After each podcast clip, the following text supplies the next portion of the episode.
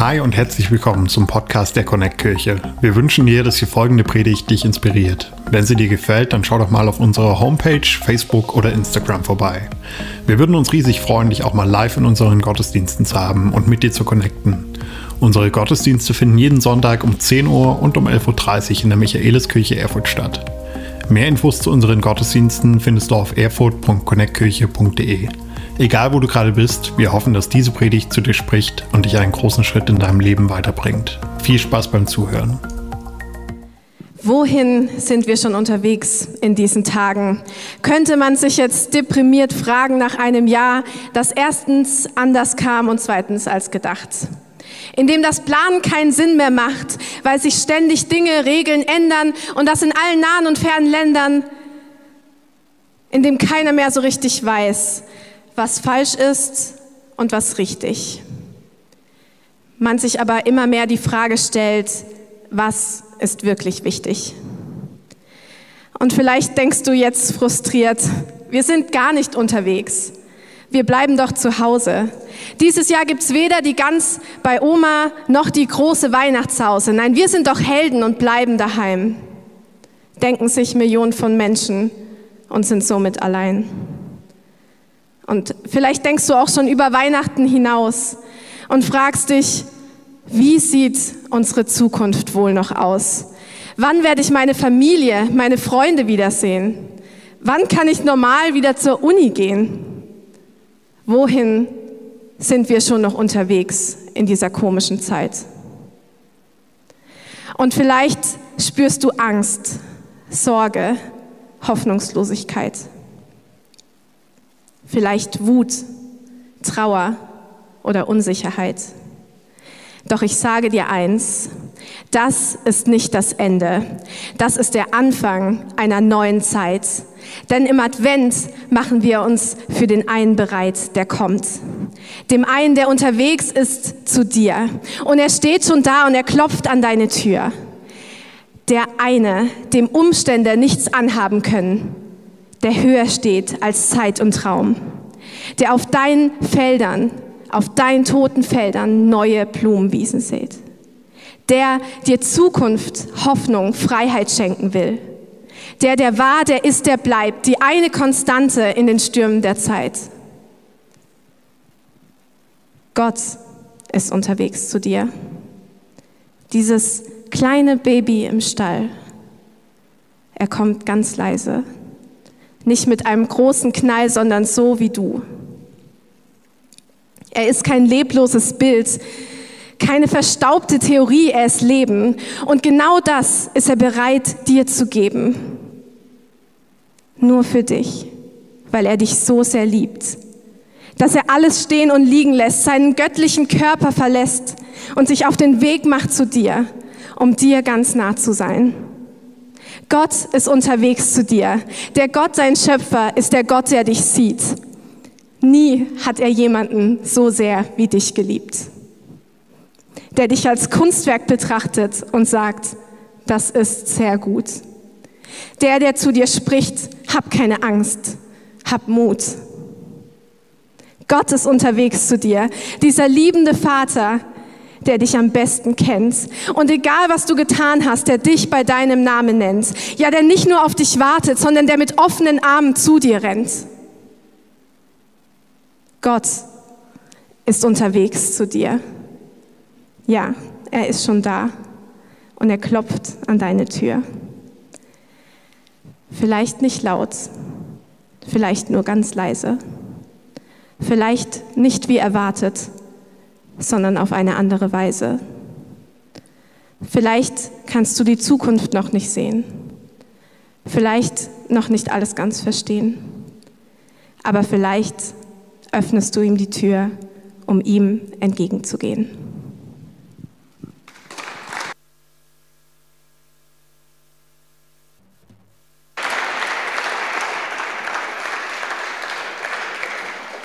Hey, vielen, vielen, vielen Dank, Ellie, für den ehrlichen und echt doch hoffnungsbringenden Poetry Slam.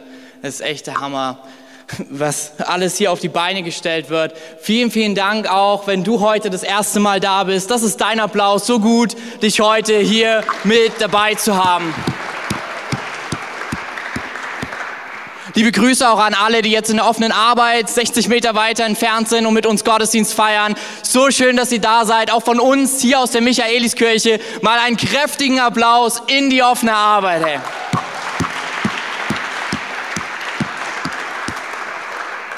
Und wir sind nicht nur eine Kirche, die bald in zwei Städten unterwegs ist, in Erfurt und Ilmenau. Wir sind auch eine Kirche, die eine Online-Kirche hat. Und wir sagen auch ganz herzliches Hallo an alle, die online mit dabei sind. Schön, dass du da bist, hey. Schreib doch mal in den Live-Chat, von wo und mit wem du schaust, wird mich super interessieren. Und ich freue mich, dass wir heute Weihnachten feiern auf so eine ja, besondere Art und Weise. Und dennoch war es ziemlich, ziemlich schwierig, ähm, ein Predigtserienthema zu finden. Also ich weiß nicht, wie es euch geht, aber es ist ja schon irgendwie so ein anderes Weihnachten als sonst. Die letzten zwei Jahre hießen die Predigtserien Weihnachten neu erleben oder Ein Palast aus Holz. Nun, ich weiß nicht, wie es dir geht, aber wir erleben ja tatsächlich gerade Weihnachten neu, erschreckend neu. Und ich weiß nicht, in meinem Herzen war es jetzt nicht unbedingt zumute, Weihnachten neu zu erleben. Ich würde eher sagen, ich würde Weihnachten am liebsten normal erleben. Vielleicht geht es dir ähnlich. Von einigen habe ich es auch schon gehört. Jemand meinte sogar zu mir, ich würde selbst alle nervigen Verwandten auf der Welt bei mir einladen, Hauptsache ich könnte meine ganze Familie sehen. Vielleicht geht es dir ähnlich. Jemand anders meinte zu mir, Kevin, ich hoffe, man vergisst mich nicht. Jetzt ist Weihnachten beschränkt, mit wem man feiern kann und ich habe echt Angst, dass ich da alleine sitze. Kevin, warum kann es nicht so sein wie früher? Ich glaube, wir sind uns dieses Jahr alle irgendwo einig, wir wollen kein neues Weihnachten erleben, wir würden am liebsten normales erleben. Und doch ist Weihnachten jetzt irgendwie anders. Auch der Palast aus Holz ist dies Jahr irgendwie nicht das treffende Predigtthema. Wenn ich mir überlege, naja, wir haben zwar unsere selbst eingerichteten einsamen Inseln, aber am liebsten ist man doch gerne aktuell nicht zu Hause. Ich habe heute erst jemanden hören sagen zu mir, ich bin so dankbar, heute unter den Leuten zu sein. Hauptsache Gesichter sehen. Selbst wenn ich nur die Hälfte sehe, ich bin dankbar, nicht nur daheim in meiner einsamen Insel zu sein. Und ich weiß noch, ich habe zu meinem Schwager, den ich total lieb habe, wir haben geredet, wer kann zu Weihnachten kommen, wer nicht. Und ich habe dann zu ihm gemeint, hey, ganz ehrlich, wir haben doch auch noch Zoom. Und mein Schwager, relativ jung, sagt zu mir ein paar Worte, aber die waren so einprägsam. Ich hab keinen Bock auf Zoom mehr. Vielleicht geht's dir ähnlich und du sagst auch, der Palast aus Holz, das ist nicht der Ort, wo ich am liebsten wäre. Und dann gibt's noch Leute, die Weihnachten auch leider schrecklich neu erleben. Das sind Freunde, Verwandte, Nachbarn, Bekannte, die gerade im Krankenhaus sind und erleben, dass das halt eben doch nicht nur eine einfache Krippe ist, sondern der nackte Kampf ums Überleben startet. Und es war für mich schwierig, wenn ich so eine Predigt vorbereiten darf. Ähm, über was sollen wir predigen in einer Weihnachtszeit wie dieser? Und ich war so am Beten und am Reden mit Gott. Und Gott sagte zu mir, dass es dieses Jahr Weihnachten gar nicht darum geht, etwas Neues zu erleben, und ich möchte dich auch leider ein bisschen enttäuschen, auch nichts Normales. Sondern ich glaube, was Gott dieses Jahr mit uns vorhat, er will, dass wir Weihnachten passend für unser Leben erleben. Passend in unsere Situation. Passend, anders und dennoch gut. Ich glaube, deswegen haben wir dieses Thema gewählt, Weihnachten unterwegs weil ich zutiefst davon äh, überzeugt bin, dass nicht nur in der Adventszeit Weihnachten unterwegs ist, sondern Weihnachten ist unterwegs. Weihnachten ist mobil. Weihnachten ist nicht nur eine bewegende Botschaft. Ich glaube, Weihnachten heißt, es bewegt sich zu dir. Ich glaube persönlich, dass sich nicht Weihnachten per se zu dir bewegt, sondern jemand, der dahinter steht. Und den, den ich meine, sein Name ist Gott. Weihnachten unterwegs passend erleben heißt, Gott ist unterwegs zu mir. Weihnachten unterwegs passend zu erleben heißt, Gott ist unterwegs zu dir, zu mir, zu uns. Und ich weiß nicht, wie es dir geht, vielleicht bist du auch das erste Mal da und du sagst dir, okay Kevin, wo ist denn dieser Gott? Wo ist er unterwegs zu mir? Und ey, ganz ehrlich, ich kann deinen Frust verstehen und auch spüren, und vielleicht sitzt du auch gerade hier in den Reihen und in der offenen Arbeit oder online zu Hause und sagst dir, wie soll ich daran glauben, dass Gott, hast du mal die Umstände dir angeschaut? Wie soll ich daran glauben, dass Gott unterwegs ist zu mir, zu dir? Ich glaube, Gott ist unterwegs. Und ich möchte dir heute zwei Argumente nennen, warum ich davon überzeugt bin. Und dafür würde ich gerne mit dir einfach den Bibeltext lesen. Wenn du eine Bibel dabei hast, immer eine gute Idee in der Kirche. Wenn nicht, keine Angst. Keiner verurteilt dich. Wir haben einfach zwei große mitgebracht. Und ja, neben dem Songtext ist da auch der, die Predigtfolien. Genau, vielleicht kriegen wir das noch hin. Shoutout einfach mal an unser Production-Team. Ihr seid echt der Hammer. Und den Text, den ich für euch habe, der ist aus dem zweiten Teil der Bibel. Ah, jetzt eben hatten wir es jetzt nicht mehr. Ähm, und der zweite Teil der Bibel im dritten Evangelium, relativ schnell zu finden, in Kapitel 2, also wirklich, wirklich schnell zu finden. Dort gehst du einfach auf den ersten Vers und ich möchte mit dir Kapitel 2, Vers 1 bis 7 lesen und dann nochmal so zwei Verse, die die Hürden der damaligen Zeit von den Engeln gesagt bekommen, in Vers 11 und 12. Und wenn du deine Bibel dabei hast, Lukas Kapitel 2, 1 bis 7. Wenn nicht, vielleicht auf den Screens. Ansonsten musst du mir sehr gut zuhören. Zu jener Zeit ordnete der römische Kaiser Augustus an, dass alle Bewohner des römischen Reiches behördlich erfasst werden sollten. Diese Erhebung geschah zum ersten Mal und zwar als Quirinius Statthalter von Syrien war. Alle Menschen reisten in ihre betreffende Stadt, um sich für die Zählung eintragen zu lassen. Weil Josef ein Nachkomme Davids war, musste er nach Bethlehem in Judäa, in die Stadt Davids reisen. Von Nazareth in Galiläa aus machte er sich auf den Weg und nahm seine Verlobte Maria mit, die schwanger war. Als sie in Bethlehem waren, kam die Zeit der Geburt heran. Das ist so nett gesagt. Das heißt, es ging los und alles war schwierig. Maria gebar ihr erstes Kind, einen Sohn. Soweit üblich, wenn Frauen Kinder bekommen. Jetzt wird's interessant. Sie wickelte ihn in Windeln und legte ihn in eine Futterkrippe, weil es im Zimmer keinen Platz für sie gab. Der Retter, ja Christus der Herr, ist heute Nacht in Bethlehem, der Stadt Davids, geboren worden, sagte der Engel zu den Hirten. Und daran werdet ihr ihn erkennen. Ihr werdet ein Kind finden, das in Windeln gewickelt in einer Futterkrippe liegt. Das ist nicht nur für heute komisch. Vor 2000 Jahren war das auch ein außergewöhnliches Zeichen. Und Weihnachten ist so ein bisschen anders, als wir uns das vorstellen. Also Weihnachten ist nicht das Weihnachten, was wir so klassisch kennen. Deswegen ist mein erstes Argument, warum ich glaube, dass Weihnachten passend ist für dich und für mich, warum Gott unterwegs ist zu dir und zu mir. Weihnachten war schon immer kompliziert. Das erste Weihnachten war kompliziert, hey. Ich weiß nicht, wie es dir geht, aber oft haben wir bei Weihnachten so ein anderes Bild. Ich habe euch ein Bild mitgebracht ähm, vom Domplatz, von der Krippe, die ihr dort seht. Vielleicht können wir es ranwerfen, genau. Und das ist so richtig romantisch. Die schöne Hütte, der Esel schaut noch so in die Futterkrippe, das Kind leuchtet, die Eltern sind mit da. Dann sind da noch diese netten Hörten am Start. Die Könige aus dem fernen Land mit Geschenken sind auch mit dabei. Die Engelchen fliegen oben drüber. Und es ist so spannend zu sehen, weil wenn du die Bilder in der damaligen Zeit anschaust, es wird immer nur ja, niedlicher. Die Pobacken von den kleinen Engelchen werden immer größer. Und es ist so ein richtig schönes Weihnachten. Es ist so ein echt tolles, romantisches Weihnachten.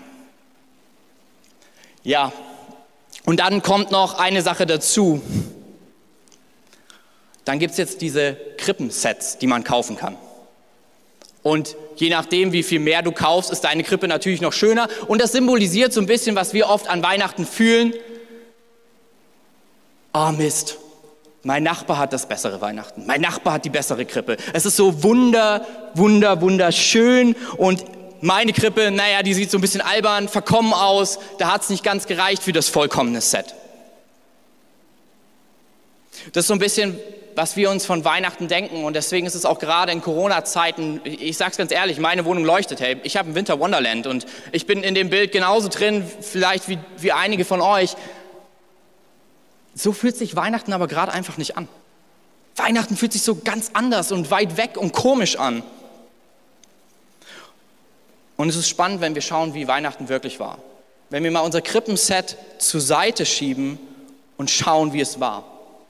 Und wir können nicht alles hundertprozentig nachempfinden, historisch nachweisen, aber so einiges. Und eins kann, ein Satz kann es zusammenfassen. Es war kompliziert. Weihnachten war kompliziert. Hey, wir sind in sehr, sehr guter Gesellschaft. Erstmal dieser Wegstrecke von, von Jerusalem nach Bethlehem, das fühlt, fühlt sich so romantisch an. So, oh, der Pilgerweg und dann sind wir da unterwegs. Das waren 154 Kilometer. So, das war nicht von Erfurt nach Arnstadt oder so. Das war auch nicht Erfurt nach Ilmenau. Das war ein weites Stück. Und da musst du dir noch vorstellen, Josef war unterwegs mit seiner Frau. Generell schwierige Geschichte gerade. Seine Frau, er hatte noch nicht mal Sex mit ihr. Es ist damals schwierig gewesen, es ist heute schwierig gewesen, es ist für die Prediger schwierig zu erklären. Naja, auf einmal war sie auf einmal schwanger im Dorf gab es Gerüchte, dann ist sie noch zu Elisabeth, weil die war im hohen Alter und die war auch schwanger. Das war Gottes Zeichen. Hey, das, was da läuft, ist nicht komisch. Ich bin am Start. Sie kommt zurück, völlig ermutigt. Die Nachbarn immer noch am Reden. Und dann, dann kommt dieser Brief nach Hause, weil der Kaiser seine Steuern haben möchte. Nicht die schöne Volkszählung, um zu sehen, wie vielen Leuten der Augustus Frieden schenken darf. Nein, nein, Harte Fakten, Freunde. Josefs Frau war schwanger. Schwierige Situation. Die Nachbarn reden alle. Und jetzt kommt auch noch Augustus, der Kaiser, um die Ecke und sagt, ja, geh doch mal 154 Kilometer mit der schwangeren Frau nach Bethlehem, damit ich richtig ordentlich bei dir abkassieren kann. Das ist ein bisschen kompliziert, oder? Und dann stell dir das vor, mitten in der Wüste auf so ein Esel, den auch noch geliehen von den Nachbarn, die haben noch blöd geredet. Und dann an alle, die Kinder schon bekommen haben, wenn eine Frau Heißhunger hat, ist der Heißhunger da jetzt verfasst dich in diese Lage, es ist mitten in der Wüste. So, dann kommst du an und wer kennt das nicht, wenn er auch noch aus einer anderen Stadt kommt? Die Heimat, sie kommt und du denkst, hier bin ich. Und auf einmal merkst du, oh, da ist es die Zeit ja weitergelaufen. Die waren alle miteinander unterwegs. Das Leben geht auch dort weiter. Und ja, weil du dich vielleicht nicht so oft gemeldet hast, äh, gab es ein paar andere, die die Plätze bekommen haben. Und Josef merkt, es ist noch nicht mal ein Ort für uns da, wo wir schlafen können, damit der Kaiser ja seine Steuern bekommt, die gezählt werden müssen. Und dann kann ich mir richtig vorstellen, wie Maria Josef anguckt und Josef einfach wegguckt, so ein bisschen wie beim Windeln wechseln. So. Schatz, Schatz, Schatz, ich bin, ich glaube, das Kind kommt. Und ich kann mir richtig vorstellen, wie, Jesus, äh, wie Josef sagt, oh Mann, das ist kompliziert. So, und jetzt mal zu dem Ort, wo dieses Kind auf die Welt kommt, damit du merkst, Weihnachten war von Anfang an kompliziert. Im Stall. So, es gibt zwei Vermutungen, was das bedeutet. Stall für uns, ich, wir machen nochmal das Bild vom Domplatz. Stall. Stall in Wirklichkeit. Wahrscheinlich die obere Etage im Haus könnte eine Option sein. Und ich weiß nicht, wenn du schon mal bei deinen Großeltern im oberen Teil deines Hauses im Dachgeschoss warst, dann weißt du, was da noch alles liegt. Und jetzt rechne einfach noch mal die Tiere mit dazu. Das ist der Ort, wo die Hausgeburt stattfand. Nicht so wie heute schön und wunderbar, sondern in einem Dachgeschoss von irgendwelchen Leuten mit Tieren. Oder noch wahrscheinlicher, habe ich euch auch ein Bild mitgebracht, in der Höhle. Wahrscheinlich kam Jesus in einer Höhle zur Welt. Stell dir vor, wie deine Frau, selbst wenn du noch keine hast, stell dir es zukünftig vor, nach einer langen Reise in einer Höhle bei den Tieren ihr erstes Kind bekommt. Ich glaube, es ist nicht rosig und romantisch, ich würde es kompliziert nennen. Die Höhlen damals in Palästina und auch in Bethlehem, das war völlig normal. Die waren für ein paar Sachen. Die waren für die Tiere, die waren, um Tote zu begraben, also Grabhöhlen.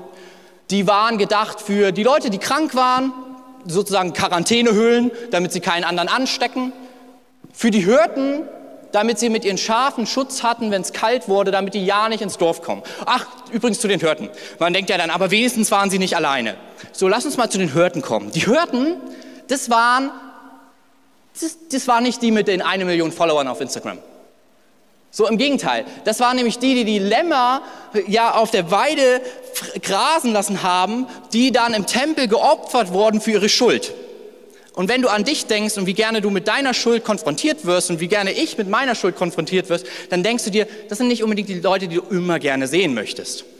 So, und die waren auf einmal dort und es gibt nur eine Gruppe in Bethlehem, die noch weniger angesehen waren das waren die Leprakranken. Also, dass du einfach merkst, dieser Status von Leuten, die auch bei der ersten Geburt mit am Start waren in diesem schön komplizierten Weihnachten. Aber dann denkst du, okay, gut, aber da waren doch noch diese Könige. Ja, die haben wir in den letzten Jahrhunderten zu Königen gemacht. Das waren die Sterndeuter aus Babylon. Und ich weiß nicht, wie es für dich wäre, wenn am Weihnachten es an deiner Tür klopft und fremde Wissenschaftler vor deiner Tür stehen. So, ich weiß nicht, ob du diesen einen Onkel in der Familie hast, der dir, während du dein Braten hier reinschiebst, versucht, die, Quantentheorie zu erklären. Oder eine Rel Relativitätstheorie. Und du denkst dir, ich wollte doch eigentlich nur meinen Rotkohl essen. Und jetzt drei davon, die du nicht kennst. So, das ist die Situation, in der wir uns befinden. Und ich sag dir, Weihnachten war kompliziert. Es war eine Höhle voller Zweifel. Was Maria und äh, Josef nicht wussten, Gott liebt es, in einer Höhle der Zweifel Wunder zur Welt zu bringen. Ich möchte es dir und mir zusprechen, mitten in dieser Corona-Zeit, mitten in dieser Adventszeit. Gott liebt es in deiner Höhle und Zweifel, die vielleicht in den letzten Monaten entstanden ist. Ich habe meine gehabt und ich habe meine immer noch. Vielleicht hast du auch ein paar mitgebracht. Diese inneren Höhlen, nicht die Grabhöhlen oder die Höhlen der Hürden damals, sondern diese inneren Höhlen, die entstanden sind auch in der Distanz. Ich möchte was verraten. Weihnachten ist die Zeit, wo Gott diese Höhlen nehmen möchte und in diesen Höhlen es liebt, Wunder zur Welt zu bringen. Und Corona und 2020 ist doch das beste Jahr, wo wir das erleben, oder? Es ist das Jahr, wo selbst die größten Macher, und ich sage da gerne, da ziehe ich mich voll mit rein, merken auf einmal, wir haben nicht alles in der Hand. Da ist etwas, was wir nicht mit den Augen sehen können und es nimmt unsere ganze Welt völlig in die Mangel. Und wir merken auf einmal, ich habe es nicht in der Hand. Ich habe nichts in der Hand. Das Universum dreht sich auch weiter und ich kann daran gar nichts ändern. Es ist so kompliziert. Ich glaube, mitten in all dem sind Momente, wo Gott uns zeigen möchte, ja, dein Positive Thinking und das beste YouTube-Ermutigungstutorial bringt dich hier nicht raus. Aber weißt du was? In diesem Zweifel möchte ich gerne ein Wunder zur Welt bringen. Ich glaube, Höhlen der Verzweiflung können für Gott zur Geburtsstätte von Glauben und Hoffnung werden. Vielleicht ist es das, was du heute nur hören musst. Deine Höhle der Verzweiflung, deine Fragen. Ich glaube, dass Gott sie zur Geburtsstätte machen möchte für neuen Glauben und neue Hoffnung in den, der die Welt geschaffen hat und in seiner Hand hält.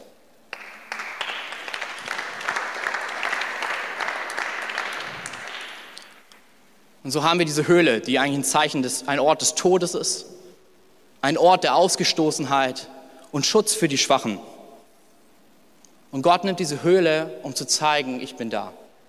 Und weißt du was? Er geht sogar noch einen Schritt weiter. Er nimmt diese Höhle, um dir zu zeigen, in deiner Höhle der Verzweiflung, ich tausche dir den Platz. Der Ort, der Schwäche wird, wenn ich hineinkomme zum Ort der Stärke. Der Ort der Ausgestoßenheit zu Gott und zu anderen, wo wir uns distanziert fühlen, wird zum Ort der Annahme und Verbundenheit. Der Ort des Todes zum Ort des ewigen Lebens. Hey, darf ich dir was verraten? Ich persönlich glaube, wenn Jesus in einer Grabhöhle oder in einer Höhle zur Welt gekommen ist, dann aus einem Grund. Er kam in der Grabhöhle zur Welt, damit du und ich das Grab nie erleben müssen. Ich glaube, dass er nicht wollte, dass du den Tod erlebst, weil Tod ist immer so ein philosophisches Wort, aber weißt du, was das bedeutet? Es heißt ewige Trennung von Gott. Weihnachten ist der Moment, wenn er in die Höhle des Todes und des Zweifels geht, um mit dir zu tauschen, damit du das Grab und den Ort des Todes nie erlebst. Und warum ich das glaube? Gott war schon immer komplexer als Menschen. Weihnachten war schon immer kompliziert, aber Gott war schon immer komplexer als wir. Du fragst dich vielleicht, warum das alles? Du fragst dich, was soll das dann trotzdem? Ich glaube, Gott war schon immer da und ist mitten in, in dieser Sache. Nur gerade in Zeiten wie diesen merken wir, oh, ich habe noch nie darüber nachgedacht. Und wenn ich dich heute fragen würde, wie ist Gott, das habe ich auf Instagram mal gemacht, dann sagen einige nicht existent. Ist okay. Andere sagen, er ist die vollkommene Liebe und Gnade. Oh ja. Andere sagen, er ist nicht beweisbar. Das stimmt. Und andere meinen, er ist aber allmächtig. Andere sagen, er ist nicht an uns interessiert. Und wiederum andere sagen, er ist allgegenwärtig. Andere sagen, dieser Gott ist ausgedacht. Und andere haben auf Instagram geantwortet, er ist ewig. Und ja, Gott ist Liebe, er ist allmächtig, er ist allgegenwärtig und er ist ewig und dennoch 100% nicht beweisbar. Aber was wenige geantwortet haben, nämlich keiner, Gott ist so komplexer als wir, denn er ist demütig. Gott in seiner Persönlichkeit ist demütig. Er kommt in der Zeit von Augustus zur Welt. Das Reich Pax Romana, das Reich des Friedens, der Jahrhunderte Frieden, den Augustus erkämpft hat, indem er Völker unterdrückte, sich der Lüge annahm und selbst alle Kinder abschlachtete, weil er Angst hatte vor Jesus. In dieses Reich, dieses komplizierte Reich, wird Jesus geboren. Augustus nennt sich selbst Gott. Augustus nennt sich der hohe Priester der Welt, also der, der eintritt für deine und meine Schuld. Augustus wählt sich die glänzendsten Persönlichkeiten an seinen Hof. Und daneben Jesus. Er ist Gott, gibt damit nicht an. Er ist der hohe Priester für all unsere Schuld. Er ist der, der die Schuld nimmt von dir und von mir. Aber er lügt nicht, er ist die Wahrheit in Person und dennoch so anders. Er kommt nicht im Palast zur Welt, nicht Klemmer und Brunk waren, womit er bestückt war. Es waren nicht die High Society, die bei seiner Geburt anwesend waren. Es waren die Ausgestoßenen und die Fragenden. Es war eine Teenagermutter. Hey, ich glaube, Hochmut sagt zu uns, und das ist das Gegenstück von Demut. Das ist nicht Stolz, das ist Hochmut. Hochmut sagt zu uns, ich schaffe das alleine. Ich kriege das alleine hin. Demut erkennt seine Begrenzung an. Demut sagt, obwohl ich weiß, wer ich bin, schaue ich nicht auf jemanden herab, sondern ich schaue auf jemanden herauf. Hey, jeder Mensch, das ist wissenschaftlich bewiesen, stellt sich drei Fragen im Leben. Woher komme ich? Wozu bin ich da? Wo gehe ich hin? Und ich war lange Atheist und habe echt nach Sinnfragen gesucht, die diese Frage, wozu bin ich da, beantworten. Weil woher komme ich, war der Zufall, wohin gehe ich, ins Nirgendwo und wozu bin ich da. Ich habe gedacht, für den Genuss, für den Erfolg und später für Kinder, die es da mal besser haben als ich. Und dann kam mit 18 eine rheumatische Erkrankung. Es war kompliziert. Und ich war eine ganze Zeit im Rollstuhl, konnte nicht mehr arbeiten, der Erfolg blieb aus. Die Freunde blieben aus, mit denen man hätte Kinder sozusagen bekommen können. Und aller Genuss war nichts mehr wirklich wert. Und ich glaube, alle Sinnfragen dieser Welt, sie zerbrechen an gewissen Dingen. Ja, du kannst für Genuss, Partnerschaft, Kinder, deinen Partner, für Sexualität, für Arbeit und Erfolg leben. Aber sie versagen im Angesicht von Leid, zerbrochenen Beziehungen, Kinderlosigkeit, Krankheit, Armut, Sterben, Arbeitslosigkeit oder Erfolgslosigkeit. Ich habe die Höhle, die ich damals erlebt habe, vor zehn Jahren, war die Höhle der Trauer, weil alles, was mir Sinn gegeben hat, auf einmal zerbrochen war. In diesem Ort bekam ich von der Seniorin eine Bibel geschenkt und lernte den demütigen Retter kennen, der sich mir nicht aufdrängt, der mir aber nicht Beweise, sondern Hinweise gibt, denen ich nachgehen kann. Und der, diese Höhle des Trauers ist zur Höhle der Hoffnung geworden mein Scheidepunkt wurde zu seinem Wendepunkt. Die Bibel spricht an mehreren Stellen, dass Gott den Hochmütigen widersteht, aber den Demütigen Gnade schenkt. Ich glaube, warum ich diesen Ort brauchte, der Trauer war, ich hätte mich nie auf die Suche gemacht nach diesem Gott, der schon die ganze Zeit mir Zeichen sendet und sagt, hier bin ich. Weil mein Hochmut im Weg stand. Der Gedanke, ich kann alles aus meiner eigenen Kraft. Ich glaube, Corona ist wieder eine neue Zeit, die uns erinnert, nein, können wir nicht. Und dennoch ist diese eine Frage, warum ist Gott dann nicht absolut beweisbar? Ich weiß nicht, wie es dir geht, aber Oft höre ich das in letzter Zeit, viele von meinen Freunden, sie sagen, hey, alle meine Sinnfragen, sie ergeben in Zeiten von Corona wirklich keinen Sinn mehr. Ich würde an diesen Gott, an den du glaubst, glauben, aber zeig ihn mir, beweis ihn mir. Und ich wünschte, ich könnte ihn wie so ein iPhone aus der Tasche holen und sagen, das ist der Beweis. Habe ich aber nicht. Und mich hat es lange gequält und ich dachte, Gott, wieso beweist du dich nicht? Ich weiß, was dieses, diese Beziehung mit mir gemacht hat und welche Hoffnung und welche Konstante sie in meinem Leben gegeben hat, welchen Sinn. Und wenn meine Freunde fragen, wieso beweist du dich nicht? Und es hat mich echt, echt gequält. Und dann gibt es ja oft diese Aussage von Freunden, die sagen, ist doch schön, wenn es für dich was, für die, äh, dir was bringt, wenn es dir gut tut. Und ich denke mir, das ist doch gar nicht hier der Punkt.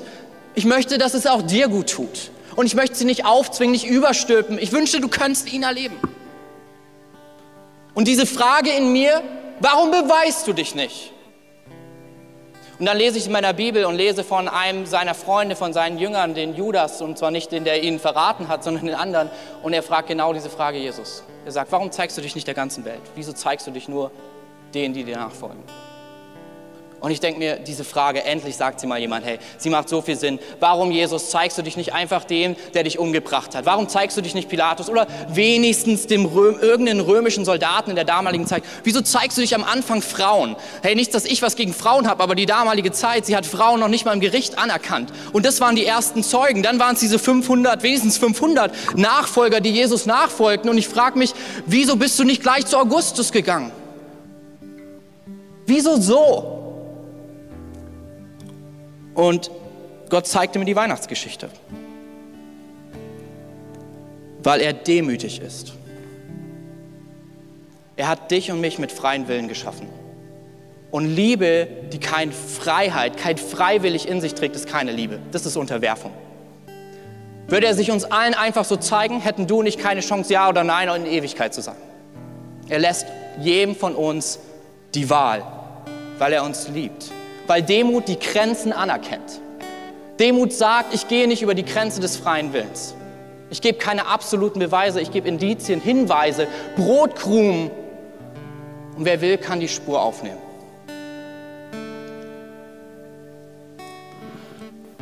Die hörten, sie suchten nach dem Retter, als der Engel kam, als der Hinweis kam. Und sie fanden ihn. Die Sterndeuter Sie folgten den Hinweisen und sie fanden ihn. Josef und Maria, sie ließen sich auf ihn ein und sie erlebten ihn. Aber wo fanden sie ihn? Sie fanden ihn in Bethlehem, in der Stadt Davids. Und wir haben oft den König David im Sinn. Der König David war übrigens der vergessene Sohn der, als es darum ging, jemanden zum König zu salben, der auf dem Feld vergessen war, weil er sich da um die Schafe kümmerte, weil er ein Hirte war.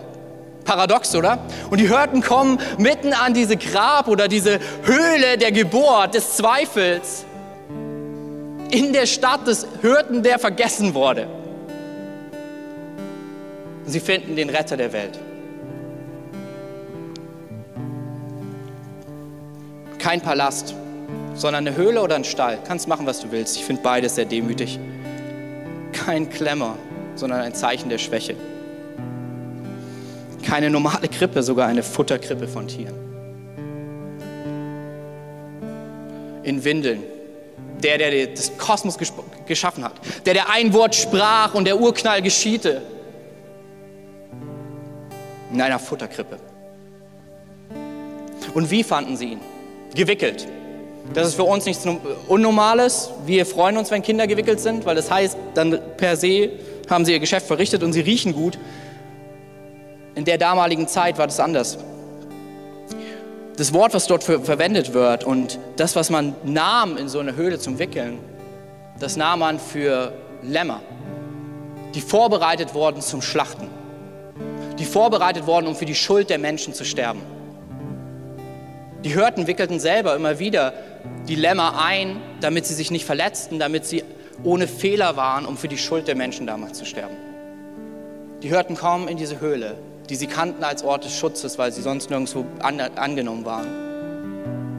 Und sie sehen den Retter der Welt gewickelt wie die Schafe, die sie sonst zur Schlachtbank wickeln. Gott kommt auf die Welt mit dem Zeichen. Ich liebe dich so sehr, dass ich schon von Geburt an das Zeichen setze, dass ich für deine und meine Schuld, für eure Schuld sterben werde. Gott kommt in die Welt gewickelt, bereit für dich und für mich, für unsere Fehler zu sterben. Für all die Schuld, die wir uns selber gegenüber angetan haben, anderen und auch Gott. Und er sagt, ich werde sie ausräumen, damit der Ort der Ausgeschiedenheit, der, des Abstoßes zum Ort der Annahme und Verbundenheit wird. Schauen wir weiter. In ein paar Monaten feiern wir Ostern. Und wisst ihr, was wir dort feiern? Wir feiern, dass die Frauen, die an ihn glaubten und ein paar Jünger, ein paar Freunde von ihm zu seiner Grabhöhle hochgingen. Aber sie fanden diesmal kein gefülltes Grab, sondern ein leeres Grab. Sie fanden kein Kind gewickelt, sondern sie fanden die Wickel, der, die, die, die Tücher, die ihn eingewickelt haben zum Tod. Sie fanden sie ordentlich zusammengelegt an der Seite. Auch diesmal waren Engel da und sie verkündeten nicht den Retter, sondern sie verkündeten, dass der, der kam, den Tod besiegte, aus dem Grab auferstanden ist, um Beziehungen mit Gott und Mensch für alle Zeit möglich zu machen.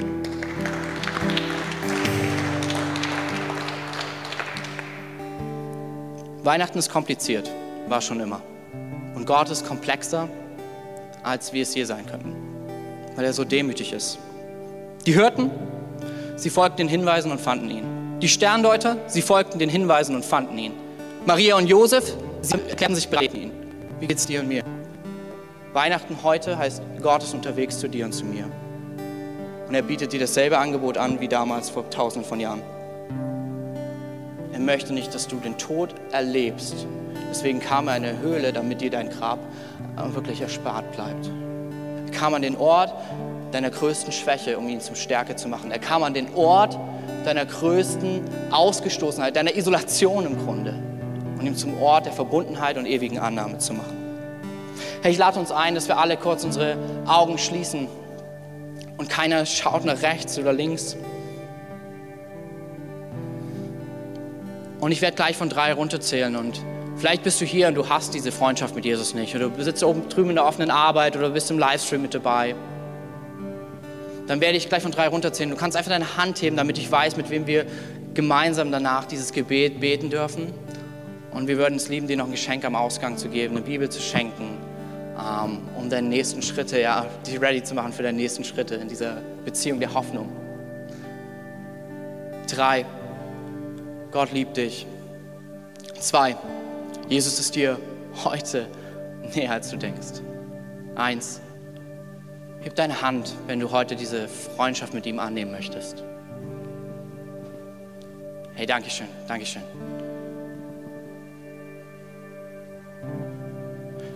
Hey, ihr könnt gerne die Augen wieder öffnen.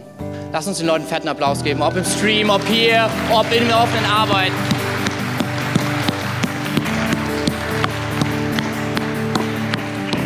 Weihnachten heißt, Gott ist unterwegs zu dir. Falls du dich im Stream entschieden hast für Jesus heute, dann schreib es einfach in den Live-Chat oder an info.connectkirche.de und wir werden dir auch gerne eine Bibel zuschicken. Keiner geht heute leer aus. Und ich möchte uns einladen, dass wir gemeinsam dieses Gebet zusammen beten. Und ich werde es laut vorbeten und wir wollen es als ganze Kirche, ob in der offenen Arbeit, ob hier, auch im Livestream, wir wollen es gemeinsam laut beten. Jesus, ich komme heute vor dich. Ich bitte dich, dass du mir all meine Schuld vergibst. Ich danke dir, dass du am Kreuz für meine Schuld gestorben bist. Ich danke dir, dass du den Tod überwunden hast. Danke, dass du mir neue Freiheit schenkst und mich in deiner Liebe leitest. Ich nehme dein Geschenk an, die Freundschaft mit dir. Ab heute bist du mein Gott, der Herr in meinem Leben, mein Freund. Ich danke dir, dass ich ab heute ein Kind Gottes bin. In deinem Namen, Jesus, beten wir. Amen. Einen fetten Applaus für alle, die diese Entscheidung getroffen haben.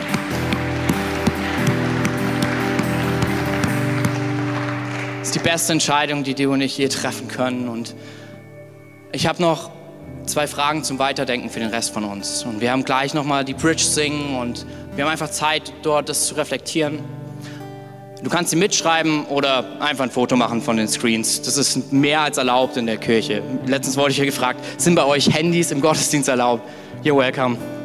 Machen alle hier, oder? Wir sind mitten in der Zeit von der Digitalisierung, also kannst du gerne abfotografieren. Die erste Frage zum Nachdenken, die ich dir mitgeben möchte, ist, auf wen oder was beruht meine Hoffnung in schweren Zeiten?